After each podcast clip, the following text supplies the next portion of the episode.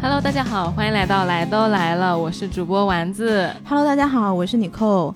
现在你听到的这期节目呢，是由隔壁电台联合鸡零狗碎四分之一 Vibration Y 播音室以及我们来都来了这五档节目共同呈现的新年特别企划——二零二一年播客福袋计划。新年到来呢，我们希望给大家送上一份属于播客听众的新年礼物。于是，我们五档节目一起为大家准备了超过一百个播客福袋，从一月二十五号到一月二十九号，我刚刚提到的五档播客每天会轮流更新节目，来给大家送出这些福袋。那么每个福袋中都有什么呢？包括了我们五个节目的周边，同时还有品牌 Liberton 小鸟音响、丁香医生、文文鱼一起分别准备了小鸟 emoji 礼盒、丁香医生健康日历、文文鱼保温杯三大播客专属礼物。每一个福袋中都有一个随机的产品。在这次节目开始之前呢，我跟丸子是事先收到了这次福袋中所有的小礼物。那么我个人呢是很喜欢这次小鸟音箱给大家送出的 emoji 礼盒，非常非常的可爱。大家知道小鸟音箱本身是一个颜值特别高的品牌嘛，然后它主打产品呢是做中高端的耳机以及一些音响产品。但是我没有想到，他们居然可以把一个冰箱贴做得如此可爱。待会我们会把这个图片附在 show notes 里面给大家展示一下。那么喜欢收集冰箱贴的朋友呢，可以把这五个小礼物拿过来放到你们的 collection 里面，会特别特别的明亮。哎，你说到这个，那我要说另外一个保温杯了。文文鱼的保温杯呢，是特别适合在。就像我这种喝咖啡的人，嗯，去咖啡店买咖啡的时候，有时候会有那个自带杯减钱的政策，减五块，减五块，减了五块是五块。对，然后你自带杯呢，那个杯子特别好看，而且特别明亮，所以带过去的时候呢，并不会输于那些咖啡店本身的设计杯。嗯，然后第三个呢是丁香医生给我们的丁香日历，它里面有三百六十五条健康小知识，我觉得这个真是太实用了，尤其是放到办公室里面去，简直就是办公室养生 KOL。下次你的同事再跟你说我在百度上看到什么，你就告诉他不要去依靠搜索引擎，搜索引擎除了能吓死你，别的也干不了什么了。对，我们去翻丁香医生，看看丁香医生是怎么说的。嗯，听到这呢，来向大家介绍抽奖环节。本期小宇宙的评论区，大家可以留言说说2020年收到的最特别的礼物，或者是送出去的最印象深刻的礼物是什么？我们将选出二十名听众送出我们的福袋。那么这个还是我们的普通福袋。为了让这个游戏更好玩呢，我们设计了五个隐藏的彩蛋福袋，包含了以上提到的所有的礼物，以及小宇宙周边的专属礼物。这五个彩蛋福袋呢，我们将会和你一起玩一个游戏。具体的游戏规则呢，我们在本期最后节目部分来告诉大家。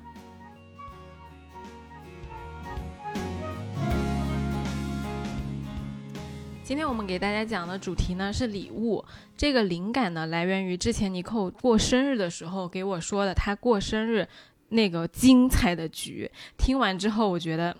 你的生日宴简直就是我听过的最多的那个最多名堂的，真的就是哎，大家来听吧，我简直难以用语言来描述我当时听完之后那个感慨。嗯，其实大家知道我可能是十二月份过生日嘛，然后那天我生日就搞了一个生日 party，然后这个 party 上呢就请了我各个朋友跑过来一起，大家就类似于吃吃喝喝吧。反正我们这个生日一共我请了十四个客人。但是这十四个客人呢？那么你有生日 party，肯定就涉及到这个送礼物的环节，对吧？嗯。但这十四个特客人呢，他们也特别的精彩，就是各有各的想法，各有各的行为模式，可太屌了。然后呢，我就有在这十四个人基本上可以分为三三撮朋友，然后有一撮是就有两撮之间，他们彼此之间是比较熟的，然后有另外一撮就是他单独一个人，嗯。然后呢，这两撮朋友有一部分他是参加生日 party，一定是送礼物的。然后呢，另外一撮朋友他们就跑来跟我说：“他说，哎呦，我特别不想买礼物，我觉得买礼物特别。怎么说？特别费事儿又耽误时间，然后我也不知道你想要什么。我觉得可能我送的也不一定是你需要的，要不然我们就来分自己，就是 A A 自己这一餐饭的钱。嗯，因为照理说你送礼物的话，肯定就是过生日那个人买单嘛。买单，对对，然后不是还有一个落单的朋友吗？对那个落单的朋友呢，其实我是我这十四个人里面认识时间最久、跟我最熟的。然后他就干了一个什么事儿？他给我支付宝扫码入场。对，我当时听到还有人过生日扫支付宝的时候，就嗯牛逼。对，嗯但是支付宝其实支付宝扫码入场这个事儿，我很早之前就想做了，但是一直都没有做。很早之前想做是为什么呢？是因为我有一个朋友他生小孩儿，那你生小孩儿，大家去看小孩儿的时候，不都得带礼品吗？嗯可是你像我们这种又未婚未育的，我怎么知道给小孩儿要送些什么东西？可能你送了半天也送不到点子上。然后我就说，那能不能我自己心里的 OS 啊，我没说，我说那要能不能就是扫码入场，一人付个多少钱得了？哎，但是是可以送红包的吧？呃，其实你第一天就他刚刚生你去看客人的时候，他你是不会送红包的，红包是在后面，比如说就是比较正式的场合去送的东西。哦，满月第一天啊什么的。对，第一天百日啊、满月啊这种东西送的，然后第一天肯定是带礼物去的。哦，但是当时呢，我就没说这个话，因为我觉得支付宝扫码入场这个事情其实特别的，怎么说，特别的难开口，特别的微妙，特别的微妙。嗯就是你收礼的那个人，你也不能说你不能向别人要钱。其实我什么都不需要，你给我这些嗯，就是半拉子没用的，你还不如给我点钱呢。对收礼的人不能这么说，送礼的人也不能说我什么都不想买，我就给你搞点钱，给你拉倒吧，反正你也要用钱，大家就 save 了这个，我们就去怎么说，去客套的这个过程，对，就嗯去省略了客套的过程。但是那天谁都没有提，直到我生日那天，然后这个落单的这个朋友，他就说，他说我就给你打多少多少钱，然后我当时一心想，我说。这个我倒是觉得没什么问题，但是呢，比较奇比较微妙的是，如果你来送这个礼，就是我怎么说，场子上其他的这个朋友，那他们就会觉得很尴尬。有一点儿，因为比如说你今天带的礼物，可能我们就以金额来说，比如说是五百块钱，嗯。结果这个支付宝他打了一千块钱，那你的瞬时瞬间就觉得你自己的这个礼物 undervalue 了，对的，对吧？其实是会有这种隐形的社交压力在里面的。然后呢，这个丫头她就做了一个很奇妙的事儿，她是帮我订蛋糕的那个人，嗯。然后呢，她就把这个支付宝他要给我打钱的这个定额的金额，嗯，就放在了，就是藏在了这个蛋糕的里面。就我不知道大家有没有收过那种蛋糕，就是中间是哦中空的，它中空的里面是有一个什么呢？是有一个像这种抽纸的盒子，那个盒子扁扁的，里面大家可以放一些定额的人民币在里面。然后呢，上面就是我们大家像这种抽纸抽出来第一张，不是每的每张每张都连带在一起的嘛？嗯然后你就要有一个人去抽第一张，对不对？你抽起来了，里面的人民币就拉出来了嘛。然后你第一张其实就是你吹完蜡烛之后，你要把那个蜡蜡烛拿掉。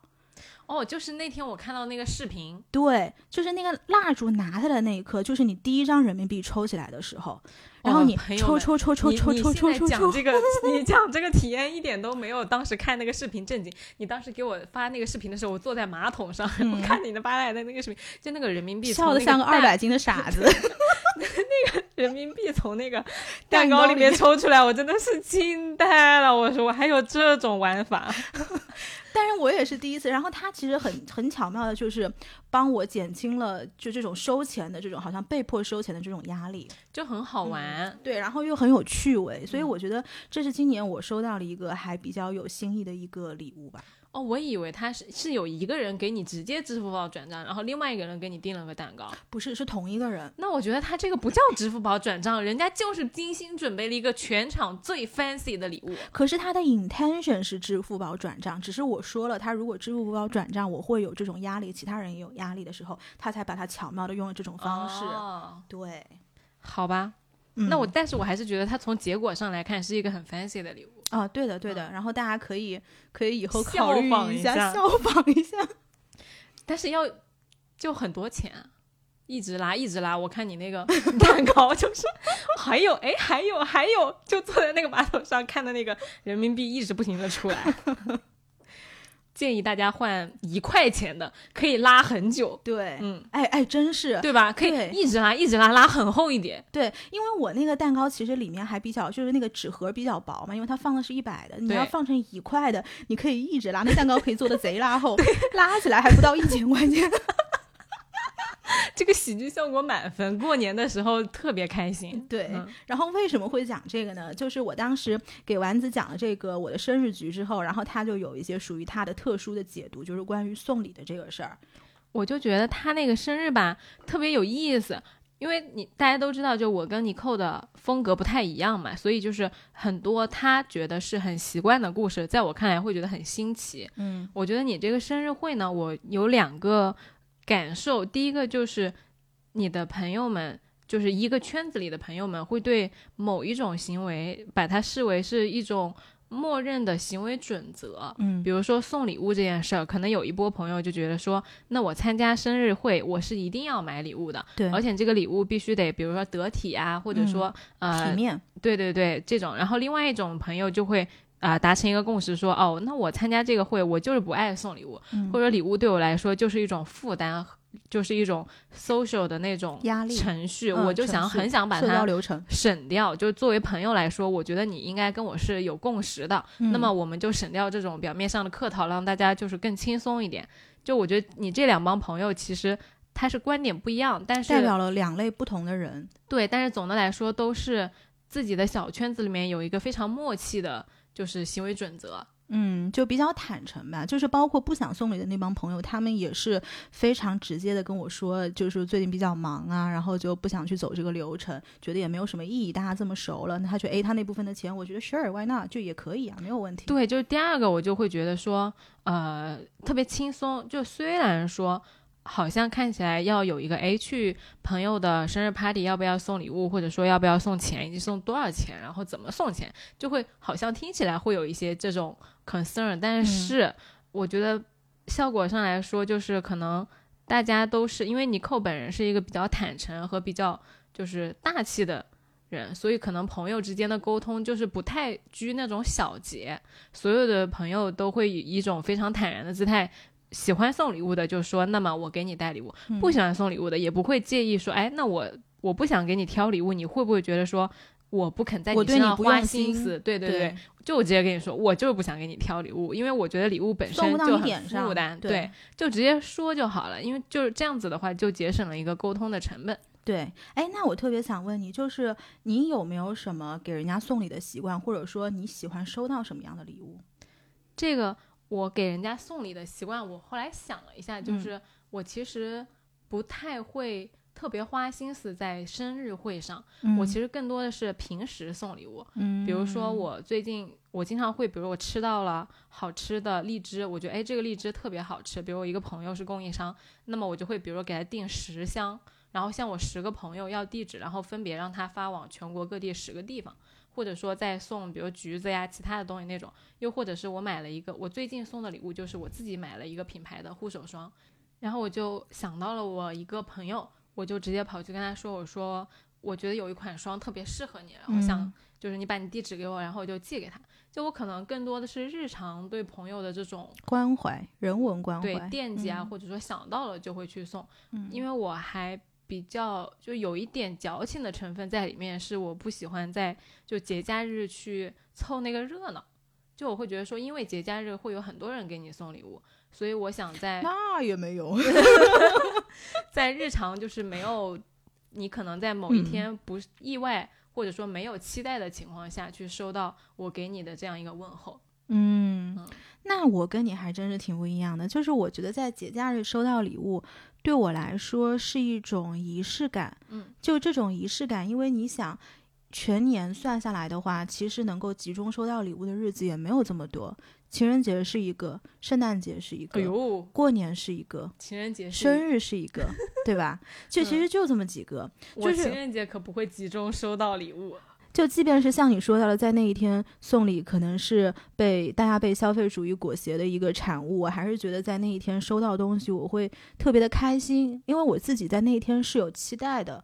可能这个跟我就怎么说，一路过来的这种经历有关系，就是你在那一天就是会有一个固定的期待，有人要送礼，如果收不到，我我是会觉得挺失落的啦。哦，嗯，可能跟成长经历是有关系的。哎，是的，是的，嗯，就是要说到我喜欢送人家什么礼物，其实我会喜欢送人家那种有一点溢价，就是这个东西如果要我自己花钱，我不舍得买，但是我很喜欢它的这种东西。这种很 fancy 的东西，也不一定 fancy，就哪怕是一个一一两百块的东西，我觉得东西我一两百块我都不乐意花钱买。比如说一个打火机两百块钱，对，嗯，只要它是有商品溢价在里面的，我就会乐意送他这种东西。这个东西你让我想起来嗯。之前说送礼有一个、呃，大家总结的送女生礼物其实就是送一个瞬间，嗯。就送她你只要送她那个效果，就是她打开的时候就是哇，嗯。完事儿。就至于她之后会不会用这个东西，和之后他把这个东西是不是忘记了不重要，反正女生的口红就十支里面有九支都不会再用了。嗯，就你只要收到的时候她是开心的，嗯完了就就可以了，这个事儿就结束了。嗯，他以后就会记得啊，去年的情人节谁谁谁，或者说去年的圣诞节谁谁谁给我送了一个礼物，然后特别开心，怎么怎么。嗯，但对于男生来说，他可能就是更讲究实用性，他不会在收到礼物的时候像女生反应那么大，他可能就是你给他送一个机械键盘呀，或者是、呃鼠标呀，或者游戏机啊什么的，他会长时间会用的那种，就会比较实实用一点。嗯，那我觉得我在收礼物的方面可能跟男生比较像，就是我不太我喜欢送人家那种很虚的东西，但是我喜欢收到很实的东西。你你这个人啊，就是充分的利用了人家的弱点去送人家礼物。我跟你讲，我这次搬家，我非常 appreciate 的是什么？没有人送我那种什么水晶杯，你知道吗？就我觉得。搬家包呃婚礼，也许你送水晶杯是有一些这种传统的意义在里面的，但是搬家，以前我经常送人家水晶杯，但是我自己自己自己搬家了，我知道还好没有人给我送。就是喝酒的人，他其实不会差那四个高脚杯，对，你不喝酒的人，你送给他，他也是没有用的。是真的，我收到的高脚杯全部都放那不用的。对嗯，然后我这次搬家，其实大家都呃送我一些很实用，比如说我们家的灯。这个灯是真好看，对嗯，但这个灯呢，其实是我当时搬家的时候开了一个那种礼物清单，就是哦我想要一些什么东西，我把它都列好了，然后呢，就是列给了会参加我 housewarming party 的这些朋友。嗯就如果大家每个人可能都有心中的预算嘛，就如果这个东西它没有超过你的预算，你可以自己买买。但是如果超过预算，你可以跟别的朋友商量一下，因为他们彼此之间也是认识的嘛。嗯然后就几个朋友商量一下买这个东西给我，我觉得也是不错的。嗯，嗯，确实，我觉得礼物清单特别实用。特别实用。但是礼物清单我只用在过就是交往的时候的男朋友身上。啊？为什么？你觉得普通朋友不适用吗？那倒也不是，就是我觉得对于就是直男而言，特别需要那种很明白，然后又很清晰的你想要什么的表达，嗯就最好不要让他们去猜。你就最好跟他们说你想要什么，他直接给你买就完事儿了。其实我觉得所有人都需要一个就是比较明确的一个指导。就是我现在作为送礼方，我很开心的，就是如果对方告诉我他想要的是什么，最好是给我细节到你要什么品牌的什么东西，多少钱，你都别让我去查。如果这钱我在我的预算范围之内，我就给你买了；预算范围之外，我就告诉你老娘买不起。啊，是的，是的，是的。送礼物的时候，就是朋友之间，如果能够知道对方最近想要什么，是最好的。嗯，但是你觉得这种可能很多人就会说，哎呀，那你就没有这个送礼物的惊喜了，然后你就呃怎么说，就是很多这种情感上的东西都被淡化了。不是呀，就像嗯我一样，在日常送啊，日常送跟你做朋友好花钱，我跟你讲，不是真的，就是我最近我同事经常感叹我怎么就是有这么多朋友给我寄吃的呀、礼物啊嗯啥的，我经常会收到一些吃的，然后就会分给大家嘛，他们就会说这又是你朋友寄来的什么什么什么。嗯我说对啊，然后他们说跟你做朋友简直太幸福了。哦不，他说做我朋友的那个朋友太幸福了。他说你你那个朋友还缺朋友吗？啊介绍给我们认识一下。啊，哎，但是我觉得就是收礼方，其实你经常收到什么礼物，非常反映了你在朋友心中是一个什么样的人。嗯，你好好反思一下，为什么你总是收到吃的？我跟你说，这两年我经常收到什么，你知道吗？啊情趣用品。就是 因为我很多朋友都已经结婚，就是有家庭了嘛，然后平时大家就会非常担心我平时过得开不开心，然后在他们心中呢，就总觉得我是不是缺少一点什么，然后就会经常老娘不缺，然后经常会送我这些情趣用品。可是你知道，市面上就是这种比较主流的情趣用品品牌就那么几个，所以到后面你就会收着收着，你会发现，哎，怎么这个东西我有两三个？哎呀，换着用啊，对吧？那个用旧了可以换一个新的。你，哎，不是你这个启发到我，我真的经常收到相同的礼物。我从本科开始就经常收到两个一样的礼物，就是不一样的人，也没有沟通过。我曾经收到过两套《基督山伯爵》，嗯，老厚了那个书，一本书这么厚，两本上下两册这么厚，拿出去能打人。我收到过两次，你知道？你知道我只收到过一次书，那本书叫《论扯淡》，真的，那是一本哲学书，大家可以去搜一下，真的有这本书叫《论扯淡》。我也不知道这朋友也不是我任何的节日，然后他就有一天把这本书寄给了我，也不知道他什么意思。就是你刚刚说的，在别人心目中的地位和印象。哎，那你觉得就是比如说你收重了礼物，你觉得把这种礼物转送出去，你觉得 OK 吗？我觉得是 OK 的，嗯，就其实包括我说收到过两套一样的书，我后来还收到过，比如两支 Lamy 那个钢笔，哦，我收到过不同颜色的 Lamy，我有三支，嗯嗯，后确实我后来转送了一支，对，哎，但就是说如果不是重复的东西，就是这个东西它对你来说无价值，我觉得其实转送出去是比较好的，因为所有的我觉得所有的商品其实都是有它的生命力的，这么讲可能会觉得有一点虚无缥缈，但我的确是觉得每一件物品。呃，我们应该给它赋予更好的效用，就是给可以把更加珍惜的人。对，嗯，就比如说，如果有哪个就是脑子不太灵光的人给你送了一套金庸或者古龙，麻烦你赶紧拿给我。我首先是要跟他 d friend 吧，这问题不在于拿给谁吧。你你说到这个送礼物呢，我就想到你刚刚不是说呃没有情谊嘛？嗯，其实我觉得我能收到挺多。就是挺代表情谊的礼物，比如说，而且这些礼物恰恰都是不那么 fancy，甚至有时候我会觉得，你要平时拿一个这个东西放到我面前，我肯定不会自己花钱买的。嗯，就我以前交往过的人，他出去玩的时候，他会给我带的那种全世界各地的冰箱贴。嗯，比如说他当时从泰国好像是带了一个呃钥匙扣，嗯，特别丑那个娃娃，当时我拿到的时候，整个人都不好了。我就直接跟他说：“我说我觉得这个娃娃特别特别丑。”嗯嗯。但是其实转念一想，又觉得还挺开心的，因为，呃，是他出去玩的时候，他一直他想着你，对他想着我。然后包括同样一个人，他给我送过那个斯德哥尔摩拿回来一个冰箱贴，嗯，巨丑。然后从云南拿回来一个茶宠，就我也不知道为什么他的审美就很奇怪，就不是说这个东西真的丑恶啊，是说就是他那个就是丑乖丑乖的，我不知道大家丑萌丑萌的。对，就大家能不能理解？就有一些东西，你一打眼，我操，怎么这么丑？但是其实看多几眼就觉得还挺可爱的，有一种怪怪的审美在里边。嗯，然后这些东西我全部都放在我家，其实跟我个人的风格是不太搭的。就我其实是那种就是岁月静好表，就是看起来就是要 love and peace 的那种人。然后这些奇奇怪怪的东西。我会觉得说，它其实虽然跟我个人的审美不太搭，如果让我自己买，我也不会买。但是我每次看到这些东西的时候，我心里面都会觉得很温柔。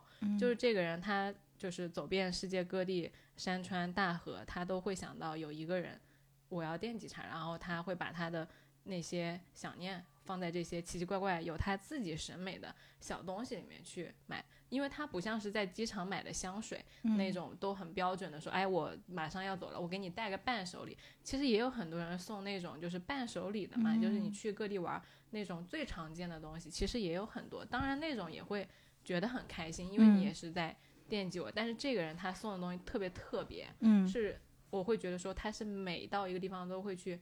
特意挑选的是那份心意，让你觉得很珍贵。对的，对的，就很特别。你说到这个机场的伴手礼香水，其实我特别的谨慎送人家香水以及珠宝，嗯，因为我觉得这两个东西太，呃，就是 make a statement。对，这两个东西其实是很私人的，所以当你送出去的时候，基本上就反映了你这个人在送礼者的心中是个什么样的人。我给大家举两个例子啊。就是我家很多很多香水，嗯然后有一部分香水呢是同一个人送的嗯，然后有其他的香水呢就是其他不同的人送的。嗯然后那天我跟丸子问我说：“你知道在这些香水里面，我觉得哪一瓶最是我吗？”然后我当时给他看有一个 Tom Ford 的 White Suede 就白麂皮，我说这个其实是一个很了解我、很了解我的男生送的。然后我觉得他是最送到点子上的，但是其他就是我不是说有一批香水是同一个人送的嘛？对，那些香水都是什么果果香，什么就是闻上去甜不拉几的，就是特别好欺负。我当我拿到香水的那一刻，我就觉得，原来我在你心中是如此好欺负的朋友。真的，我觉得他说不定是看到了你的内核，或者说你们俩相处的模式就是这个样子的。也有可能，或者他可能压根就没有想。但是我自己是比较谨慎去送人家香水，珠宝也是同样的，就是有的时候我收到一些，以前还有人送过我那种就是很卡通的耳坠，就是耳耳耳环，嗯，就是你知道我平时戴的耳环啊，都是那种大金的那种，然后他送送给我一个卡通的，你不配，我我真的是不配，你不配 I'm 那 so sorry 可爱的耳环，请你转送给我。真的是我都是惊呆了，怎么会有人送我这样的东西？还有人送我那种瓷器的耳坠，你知道吗？我不是说这些东西有什么不好啊，只是说你不配，我我真的是我不配，我带不出去，我感觉像抢了人的东西来带。就确实是，嗯、送礼物的时候，一个是我觉得有两种取向，一种嗯是你送，一看就是你送出去礼物的嗯礼物，嗯还有一种就是去送和那个人很像的礼物。嗯明显你这几类朋友都是送的那种他们自己想送给别人的东西，嗯而，不是也有可别人能。想收的那类东西。对嗯，所以我就觉得，其实，在送礼的时候，真正你去问收礼方想收到什么样的东西，可能是最快捷的方式。当然了，就是像我们送礼也有不同的场景嘛，就我们刚刚讲到的很多场景都是跟朋友之间的一些相处啊，可能这种送起来相对来说会比较轻松。但还有一种就是我们讲到的商务送礼，对，或者是社交送礼，嗯嗯，就是可能不是那些特别近的朋友，可能比如说工作上的伙伴呀，嗯或者说刚认识的新朋友呀之类的，去表达自己的友好和尊重的那种。对，就这一类礼物你会怎么送啊？我一般都是会去买那种就是比较标准化的礼盒，就是我自己可能有一个预算的范围，然后在这个范围之内呢，我就会去挑这种礼盒，然后包括对方一般也会提供小卡片，然后把那卡片写上，就是这一套东西它不会出错，并且比较体面。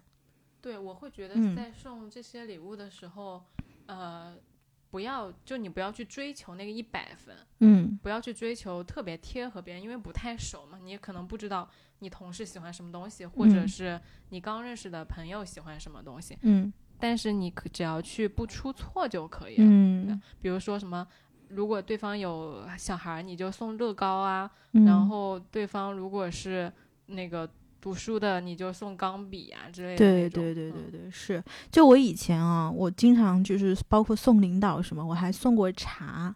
哦，那种，但是后来我爸就说我，他就是说，其实送茶吧，这个东西也比较微妙，因为首先我不懂茶，对就是我挑不出一个好茶，那我肯定就按金额挑，对吧？？嗯可能在我心中，四千块的茶就是比两千块的茶好，对吧？可是这个东西呢，你对方收到的时候，他也不知道这茶是四千的，还是两千的，还是二百的，还是十块钱的。主要是你要看那个对方他爱不爱喝茶。嗯，如果他是行家的话，他肯定一口能喝出来你这个茶就好不好喝。嗯嗯，如果如果是不爱喝茶的人，你送他很贵的茶，他可能就是跟喝那个茶包，哎对立顿茶包，一样的。不是说立顿不 好、啊，不是说立顿不好。立顿要给我们打钱，我们赶紧下一期就给你把那个名挣过来。嗯就是会有一些区别，嗯但是其实我也听过另外一个说法，就是送礼物，比如说瓷器，又比如说嗯茶叶那种，为什么好送礼？就是因为它没办法去量化你的那个那个价值。值，嗯所以如果说你有，比如说更好的拿货渠道，就是比如说这个瓷器，呃，你个人私人拿的话是啊五百块钱一套，嗯但是可能在市面上的价钱是两千块钱一套。嗯，那这时候你送过去呢？就是有溢价的，哎，对，嗯，因为有一些东西就是没办法去标价格，包括玉呀、玛瑙啊这种东西，嗯都是送个意思，对，就是两种说法，看你要达到什么样的效果吧。嗯嗯我觉得其实商务送礼还不算是考验，你知道嗯对我来说每年这个大考是什么吗？啊，圣诞节。我真的是，我从来我在圣诞节是送礼物的那一刻就觉得是有莫大的社交压力。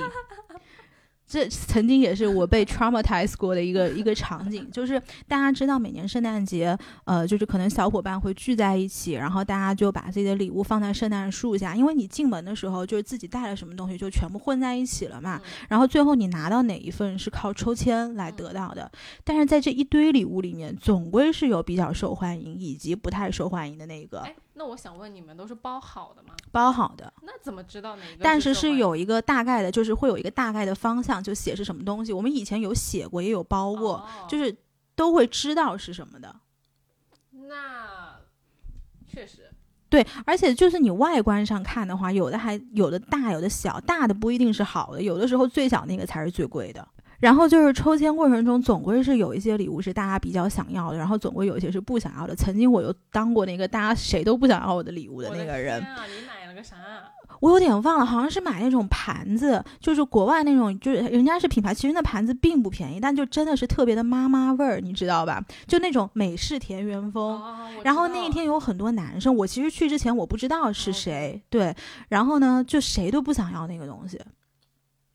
然后那天我就特别尴尬，就有人抽到我的礼物，就是一副那种，就是你知道嘴上说哦谢谢谢谢谢谢，心里想我靠什么破玩意儿。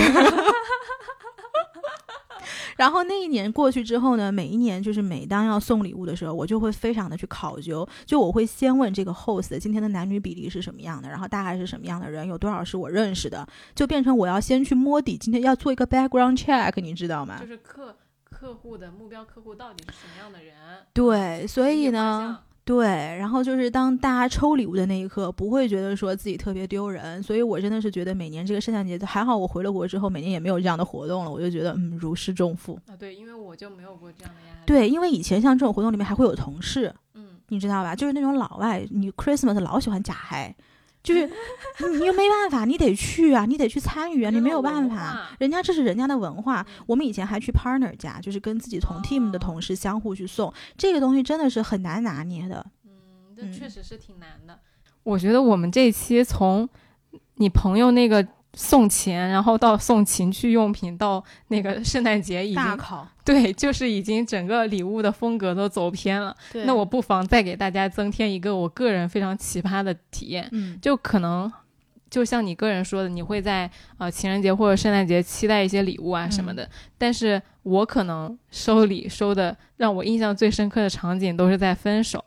为什么分手要送礼物啊？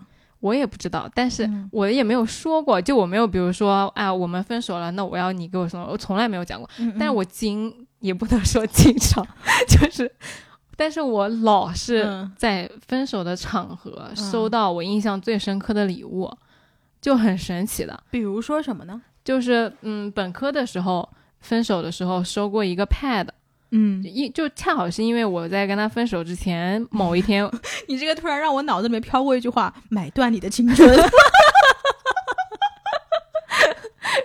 我真是不能在节目里面爆粗口，我的天，我忍住。那个他，我就正好跟他提到了，说我最近要买个 pad 啥啥的，然后还没有买嘛。然后他分手了，完了之后他也没有说啥，然后就直接给我寄了个过来。当时我去拿那个快递的时候，因为本科的时候在读大学，那个快递点离寝室是挺远的。嗯然后我去拿到那个快递盒，心想，哎，分手了，他给我寄个啥？我就当时心情跟你一样，嗯就有一种分手了没有必要再给我买礼物的感觉。嗯然后拆开那个 pad 包装上面写着 pad，嗯然后当时分手费。咯噔，嗯哎呀，我第二次忍住不要骂人，就是去你嗯母亲的。嗯然后他当时上面写了一个 pad，我当时心里就咯噔一下，我说嗯不要这样吧。然后结果打开真的是一个 pad，我当时那个眼泪就一瞬间就下来了。但是他为什么送你 pad？是你们交往过程中你跟他说过你特别想要，还是怎么着？对啊，就我刚刚嗯说了嘛，就是我在跟他提过一嘴，就是很无意的提到一句说啊，我最近可能因为什么什么原因，我计划去买个 pad 之类的。然后分手之后，就是他什么都没有说，就直接给我寄了一个过来。嗯，然后我当时就看到那个礼物，瞬间就开始哭，然后从那个收快递的点一路哭回了寝室，哭了得有个二十分钟。嗯然后这是一个，然后第二个就是在分手的时候收到过香水，嗯然后那个人是跟我说，嗯，他希望我去跟别人约会的时候，就是那个香水是欧龙的赤霞橘光，就是橙子味的，应该是。然后他就说，希望你在就是去跟那天那个时候是夏天，嗯他希望你去约会的时候，就是有那种就是很阳光又很清新，然后用一堆非常花哨的词语包装了一下他那个产品，嗯然后说啊送给你，然后我当时就是。我的 the fuck，当时那个心里就是那样，然后实际上包装的下面可能是你下次去约会的时候，你旁边那个男的，哎嘿，你旁边这女的身上的香水是别的男人送的，你看傻了吧？然后当时对我当时心里就嗯这样想，我心里想，我去跟别人约会干嘛要用你送的香水啊？嗯然后就非常的无语，但是我嘴上还是就是就是男人隐隐的宣示主权，你知道吧？或者是曾经的主权，嗯嗯，我倒没有想到这一层，但是嗯我当时确实就是就有点无语的。嗯。我分手好像没有人送过我礼物，我也没有送出去过礼物。但是其实我又觉得嗯说还、还挺好的，就是因为曾经有过比较好的回忆嘛。那结束的时候，只要不是那种撕逼或者说狗血剧情，对比嗯较、比较不太好的收场，因为我个人都是更倾向于和平收场嘛。嗯，那这个时候其实有一个比较和平的 closure，然后有一个比较温情的结束，其实对我来说，我觉得还挺好的。那我们最后再来给大家讲一个，就是收过比较浪漫的一个礼物。对对对，就讲了这么多奇葩的那个 故事之后，补一个稍微好一点的收个尾。嗯，就是呢，其实曾经我收过一颗星星，人家一听肯定又觉得你这凡尔赛的女的真烦人。我跟你讲，能不能换个主播？不是，我跟你讲，大家不要觉得这个星星好像特别贵，一百二十美金买断你的天空。买断青春之后又买断天空了，你咋不买个鱼塘呢？我跟你讲啊，就是我二零一七年、一八年的时候在夏威夷嘛，就是我可能之前节目里面也讲过，就是我夏威夷那个很美好的旅行。当时我们是四个朋友在夏威夷一个岛叫大岛，大岛呢，它当时还有一个天文台，就是因为海拔比较高嘛，所以会有一个这种观星的这个地方。但是你观星的与此同时呢，它也出售天上的这个星体。嗯，然后当时我们是四个好朋友一起去的，两男两女。然后当时我们就那两个男生后来就掏钱买了四颗星星。然后就等于说是一人送了一个给身边的这个女生朋友，但其实这个不是什么爱情的层面，就是我们四个人就像我们买的是一个圈，嗯，对，就像把我们这个友谊给圈起来了，给环环形环住了，就类似于是友谊长存的这样的一个一个一个概念吧。但是我会觉得说，自此我在天空仰仰望天空的时候，我能知道那颗上面有一颗星星是属于我的，有一颗有三颗星星是属于我们朋友的，然后我们嗯四个人的星星就是类似于圆在了一起，还挺浪漫的。嗯嗯对，这个是浪漫的层面。其实呢，我本来真是我本来 是想八十美金，一共四百八十美金。我本来想 说，就是其实它也不是完全一个浪漫的东西，没有丸子说的这么好。但是一开始我们 re 稿的时候，丸子不让我说，他还说你不要打破大家这个美妙的幻想。如果大家有对这个星星怎么买和后续的任何好奇的，给我们留言。对，你就们想知道这四颗星星到底是怎么回事？我可以告诉你们，但是在评论区告诉你们，没有大家想象的如此的浪漫。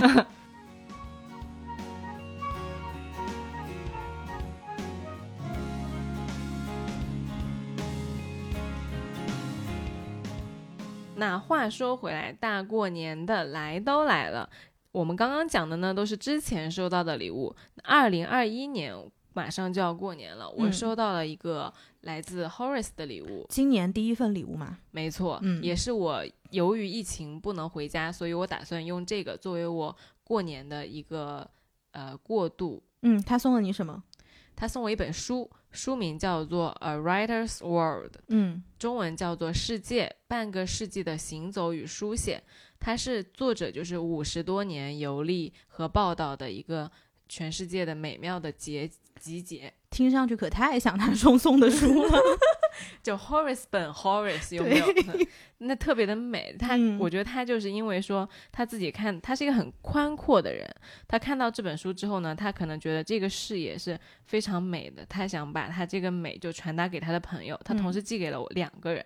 那么我收到这本书，这个有一个特别有意思的故事。嗯，就这本书很难买，不知道为什么，就全网可能都。不是很容易有很多家都有的那种，他当时就下了之后呢，下来我是我等了很久才收到这本书，收到这本书我特别开心，我拆开之后马上摆拍了一张照片，然后发到了极客上面，然后说 Thanks to 熊，嗯，然后呢，我拿开就发完那个状态之后，我把那本书拿起来，然后翻了几页，我惊奇的发现我的重影加重了，我的散光度数升了，它是个盗版。我看到你这个状态，我就知道是这种状况。我当时就惊呆了，我说：“我操，是个盗版！”就我已经活了这么大，很难很难很难再见到盗版书了。我觉得我上一本看的盗版书，可能是我高中的时候买的那个十块钱一本的《倚天屠龙记》。嗯，我不知道你有没有见过那种。当时我那个时候读书的时候，特别流行那个十块钱的合集，什么十块钱的郭敬明全集，十块钱的韩寒合集，十块钱的林清玄，十块钱的张爱玲。然后那本《倚天屠龙记》，因为《倚天屠龙记》本身分上下的嘛，就很厚，它一本就十块钱。那个是我最近买的，所以大家想想，我们这么多期武侠的节目，一共加起来不超过 一百块钱，就是十块钱，嗯，就只买了那一本。哦，OK，其他都是我舅舅那个书架上面薅的。嗯，然后我就拍了一张给他，因为他当时知道我收到书之后，他也很开心，因为他也等了很久。然后我给他拍，我也什么都没说，我没说我收到的是盗版书，但我给他拍了一张照片发过去。他看到之后，他说。我操，盗版！嗯，我说对，盗版。嗯，然后大家就惊呆了，惊呆了他，他说京东完蛋了，他说我要去投诉，然后怎么怎么，然后他就开始给那个客服就写说，哎，我们收到了个盗版书，然后京东的客服说，亲，我们的书是保证正版的呢。嗯，然后 Horace 说，你们保证，可是我收到的就是盗版。然后下午的时候我也收到了客服的电话，很有意思，客服跟我说，嗯，我们这边呢是就是。来跟您就是确认一下，您收到的书是不是有像盗版？我说不是像盗版，这本书从头到脚，从封面到印刷，它就是个盗版。然后完了之后，他说，哦，那这样子的话，我们可以给您安排呃退订单，然后给您补偿五十元的优惠券，您看接受？您这边可以接受吗？我说不，我不能接受。我说消费者权益保护法规定了，假一赔三，至少是三倍。嗯，然后。是吗？对啊，你这个表，你这个反应啊，哦，一听到钱反应过来了哈。对，这是我不知道的知识盲点的，但是可以帮我多薅一点钱的呢。对对对，然后后来我甚至跟 Horace 说，我说，哎，要不我现在也去买一本，嗯，也能假一赔三。嗯，那后来当然我也没有去买啊，但我就跟他说，我说如果你问我个人意见，我肯定是不接受的。但这本书是我朋友买的送给我的，所以你去问他的意见，以他的意见为准。然后后来，Horace 当然了也不会同意。然后后来这本书他是后来怎么送了我一本新的？全网那本书定价是六十块钱，他就找了就是最贵的那个书标价的那一个书店卖了一百一百六还是一百八我忘了，反正就是超出了两倍以上的溢价买的一本书送给我们两个人。就当时其实收到的时候特别开心，就想说这么曲折的一个过程，就不管怎么样。这本书就因为我觉得它好，所以我特别希望我的朋友看到，然后送了这样一本书，作为我可能今年在家七天闭关最最重要想看的一本书。嗯，那还挺好的。你看一月份才过了几天，才过了二十几天，你就收到礼物了。哦，那我还收到了烤鸭。反正我跟你说，我还收到了围巾。我是没有人送给我礼物的，我跟你讲，你的 礼物集中在二月十四号。有好多个礼物堆在你家门口，越录越悲惨，录到后面发现自己曲折的人生以及寂寞的生活。哎，大家听到了，就是尼克可能就是在暗示些什么？嗯嗯，听到什么就是什么。在录这期节目之前呢，我很认真的去回想了一下我。之前收到过的各式各样的礼物，嗯，后来我发现呢，其实礼物本身不是最重要的。我想到了很多礼物背后的人，嗯，我想到了那些陪我彻夜长谈到天亮的人，我想到了那些去机场接我、等我等很久的人，嗯，我想到了在雨夜中为我撑伞的人，嗯，我想到了在马路边陪我大哭和大笑的人，嗯。这些人我觉得才是这些礼物它背后所蕴含的意义。对的，但是其实这些送我那些礼物的人，可能有一些已经没有继续出现在我的生命里了。嗯我想说，这个其实也是我们一直来都来了想做的事情，就是嗯陪伴你走过一段路。嗯，不管你此刻现在正在做什么，我们都希望我们的节目能够陪伴着这样此刻的你走下去。也不管之后我们能陪你陪多久，我们都希望这段路我们跟你一起走。这个本期节目呢，它作为一个特别的呃福袋特辑，嗯作为礼物送给大家。我们希望我们的福袋也能够作为礼物送给大家。我觉得听众朋友们对于我们来说也是一种礼物。对的，对我在做这一整年的播客里面，我收获了很多的肯定和鼓励。这个对我个人而言就是一种成长和自信的沉淀。也在此就借这个机会特别感谢大家，谢谢你们的陪伴，也嗯希望我们可以一直向前走。嗯，谢谢大家。那我们今天的节目就到这个地方结束了。后面要为大家介绍一下这个彩蛋福袋的玩法。